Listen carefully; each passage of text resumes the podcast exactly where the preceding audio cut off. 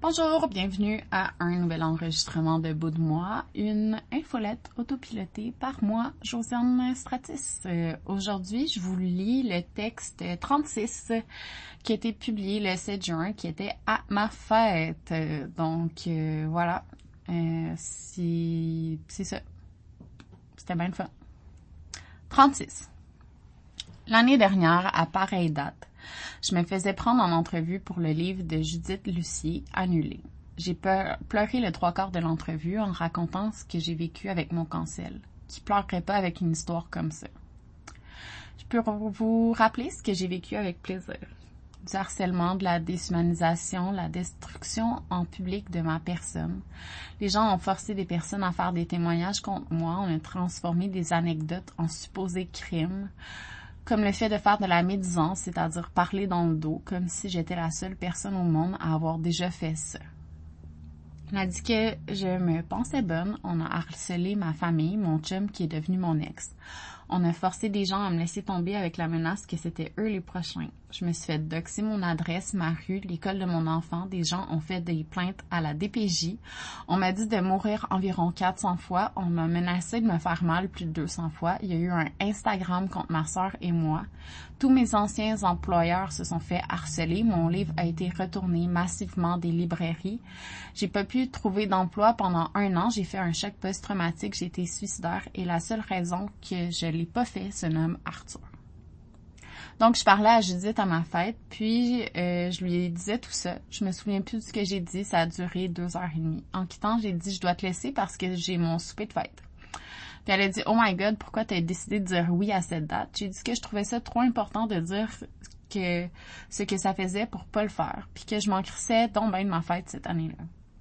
Anyway, j'avais eu des messages textes de bonne fête de mes vrais amis, un souper avec mon enfant, ma jumelle, sa famille et même mon ex qui était venu, même s'il était hyper mal à l'aise. C'était rien de fou, juste assez pour me dire, OK, recharge un peu, il y a des gens qui t'aiment. 33. Une personne qui se disait mon ami me dit, je sais que toi, ta fête, tu aimes que ce soit un événement, c'est trop important pour toi, c'est bizarre. J'avais peut-être pas les bons mots pour lui dire, mais maintenant je les ai. J'aurais dû lui dire, imagine que toutes les occasions de fêter dans ta vie ont été gâchées par ton père violent et alcoolique. Ça se peut que ce soit important pour toi de célébrer ta naissance et le fait que tu dois, et le fait que tu es encore en vie, mettons, quand tu peux. Imagine que ta première agression sexuelle d'adulte se passe à ta fête de 17 ans. Est-ce que tu vas continuer de te battre pour que ta fête veuille dire autre chose que ce geste horrible qui te donne envie de mourir? Imagine qu'à ta fête de 18 ans, on te saoule avec 18 consommations, te traîne dans une voiture loin de chez toi, qu'on te fourre dans un char, que tu te réveilles avec un mal de tête parce que ça a trop fort ta tête sur la poignée de porte. Imagine que le lendemain et pour le reste de ta vie, la méchante belle, la méchante salope de ta ville, c'est toi parce que le gars avait une blonde et il te l'a jamais dit, que tu as montré tes seins devant le gérant du bar, que tu mesurais 1m70 et que tu pesais 115 livres, qu'à n'importe quelle grandeur et grosseur, c'est beaucoup 18 consommations d'alcool, puis que ça te revienne dans les, dans la face chaque jour de ta vie, dans ta vie de naissance. C'est pas ça le fait, le pire. À ta fête de 33 ans, tu viens de recevoir un diagnostic de dépression majeure. Tu as envie de mourir comme souvent dans ta vie, mais là, c'est vraiment intense.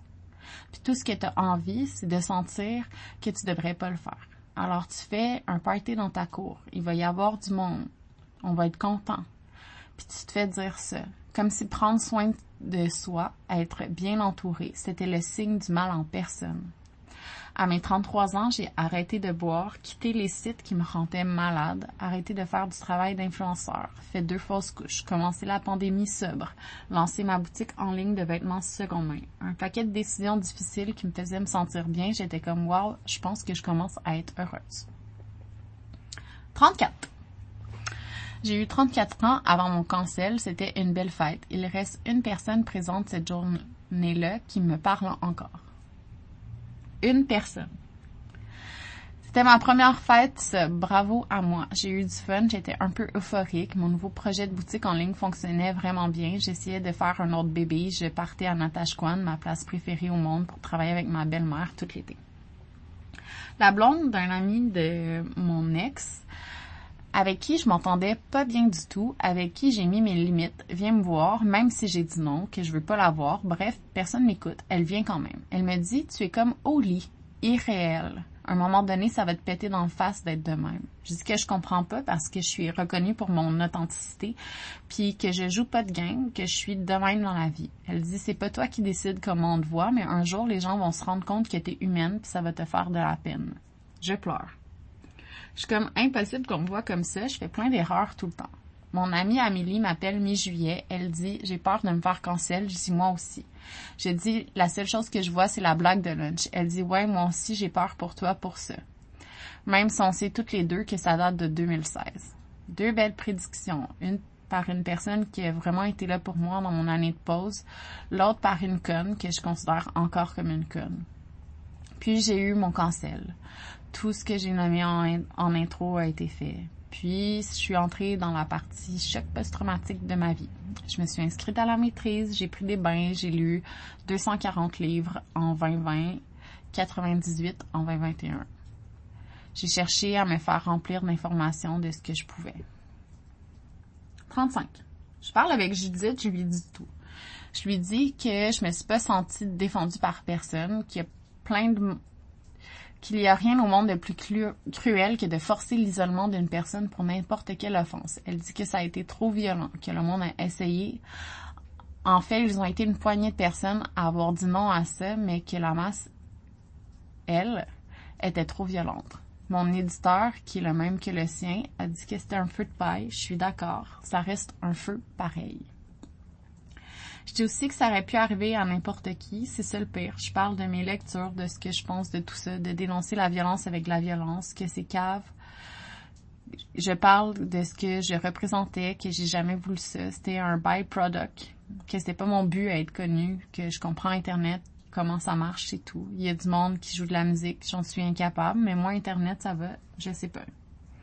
Dis qu'on méritait pas ça, que personne mérite ça, que le plus décevant, ce sont les personnes qui se disaient mes amis pendant dix ans et qui m'ont ghosté, laissé tomber, qui font comme si je n'existais pas. J'ai plus de réseaux sociaux, mais je suis comme, je me cherche un job, je vais bien devoir y retourner un jour. Genre, je reviens cette année-là sur Facebook au début, ensuite sur Inge parce qu'il faut bien que je fourre un moment donné, Bumble après, puis à la recommandation de mon nouveau psy, je me remets sur Instagram. Je pense pas avoir plus grandi personnellement qu'à mes 35 ans.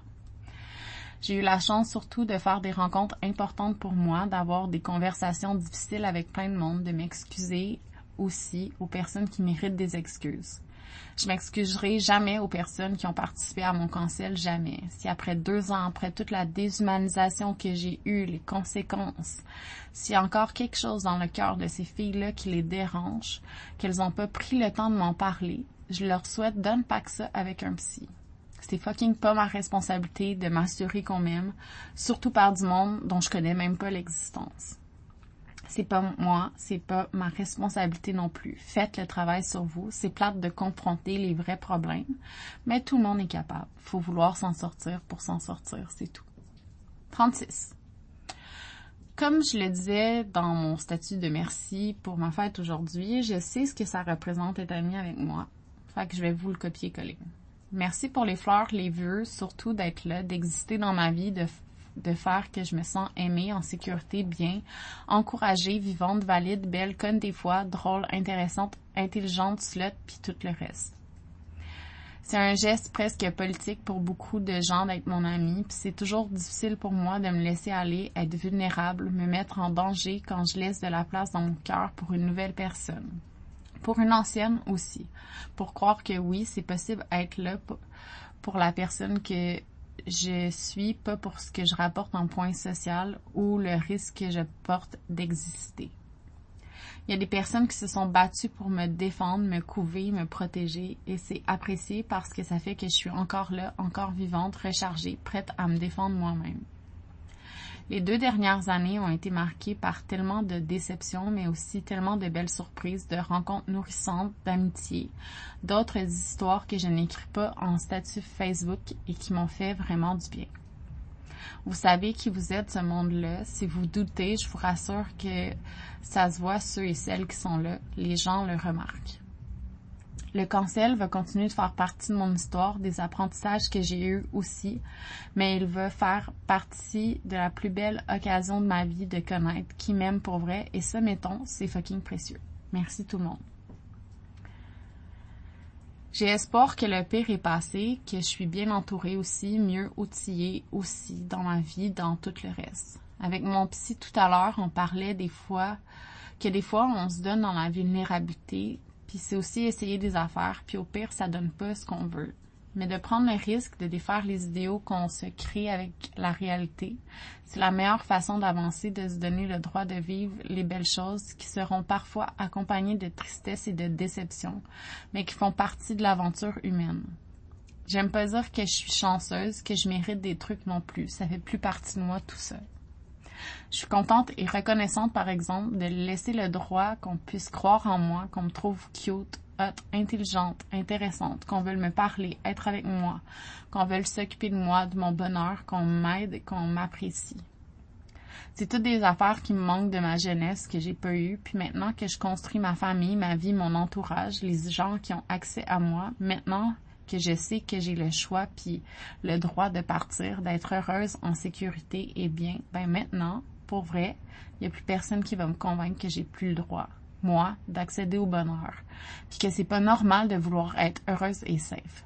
Plus personne va venir ruiner cette idée-là. Je suis plus triste, mettons, je suis plus triste, mettons, que ces personnes-là s'empêchent de vivre leur bonheur par peur de mal performer leur vie et que ça passe mal dans le regard des autres.